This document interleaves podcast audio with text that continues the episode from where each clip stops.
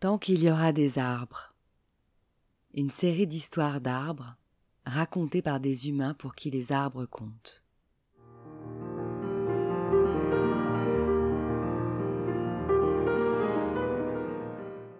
Un patchwork de voyages en enfance ou dans le monde qui justifie qu'au-delà de leurs bienfaits naturels scientifiquement prouvés, les arbres sont nos complices de vie et doivent rester les témoins de nos existences.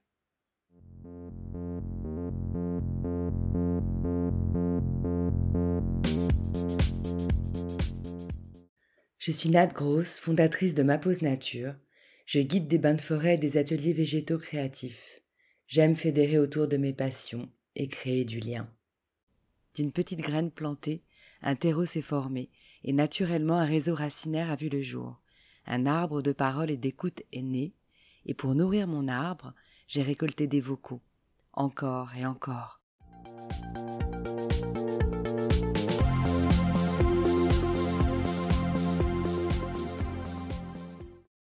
Tant qu'il y aura des arbres, la vie continuera. Je m'appelle Marie, je suis née à Neuilly-sur-Seine où j'habite et euh, je suis créatrice de contenu food.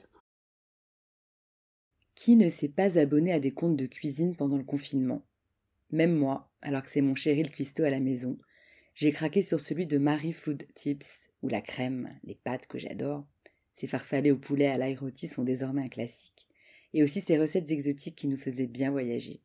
Une petite nana dynamique, super enthousiaste et pro, qui partage des recettes gourmandes de saison sur Insta et sur son site, surtout facile à reproduire et en 30 minutes maximum.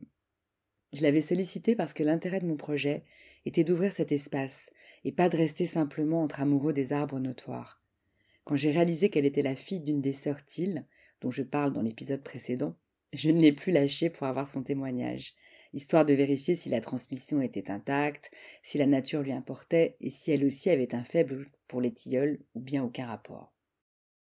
Bon, la ville où j'habite, donc Neuilly, euh, c'est une ville qui est plutôt verte, mais je me rends compte en vieillissant de mon besoin grandissant d'être euh, entourée de nature et même d'être connectée à elle.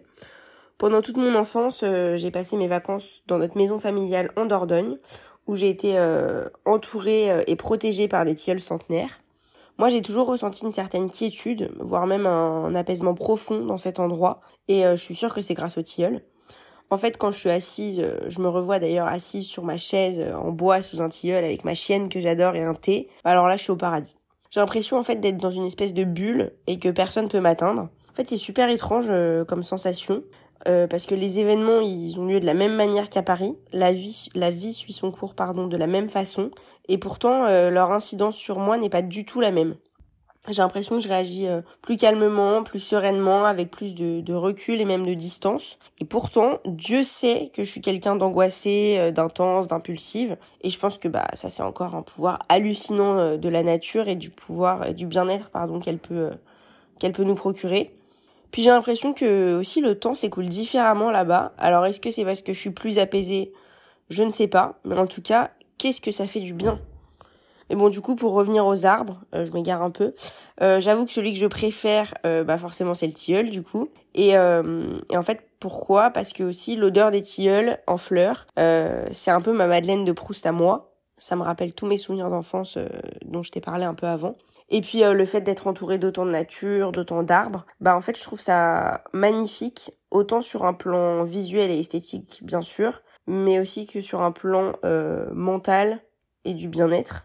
Et je suis même persuadée d'ailleurs euh, que c'est cette bouffée euh, de verre et d'air frais qui me permet de retourner ensuite à mon quotidien euh, parisien stressé, stressant plutôt, pardon, de manière ressourcée et, revigorée. Après, c'est vrai que pour mon futur, bah, j'y réfléchis pas mal aussi quand je suis là-bas, parce que je suis très tiraillée. D'un côté, je me vois pas quitter Paris, mais en même temps, je suis tellement mieux là-bas, entourée de tous ces arbres et de toute cette nature que j'aime tant. Et puis je trouve que voir la nature accomplir son œuvre aussi, c'est vraiment une des merveilles de la vie. Bon, je veux pas paraître cliché, mais pour moi, euh, typiquement une poule qui pond un œuf, euh, un jeune arbre qui pousse petit à petit, ou même euh, je sais pas des légumes qu'on plante et qui pointent le bout de leur nez, bah je trouve ça magnifique et je trouve même ça fascinant aussi. Bon après, mon dernier point c'est aussi que forcément bah comme je suis assez sensible à l'écologie, on peut pas nier aussi que la survie des arbres, c'est aussi notre survie. Et d'ailleurs, euh, c'est pour ça que je dis au début, tant qu'il y aura des arbres, la vie continuera.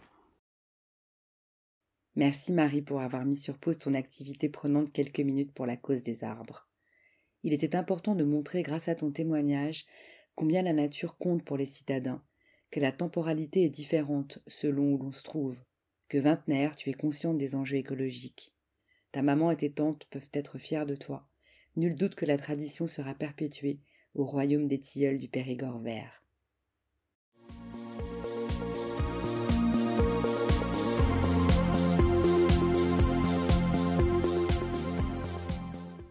Cet arbre social continuera sa croissance tant qu'il y aura des messages pour l'enrichir et le faire vivre. Vous êtes son eau et son soleil. Alors merci de l'aider à grandir en likant et partageant ce projet, car tant qu'il y aura des arbres, il y aura le passé, le présent et l'avenir.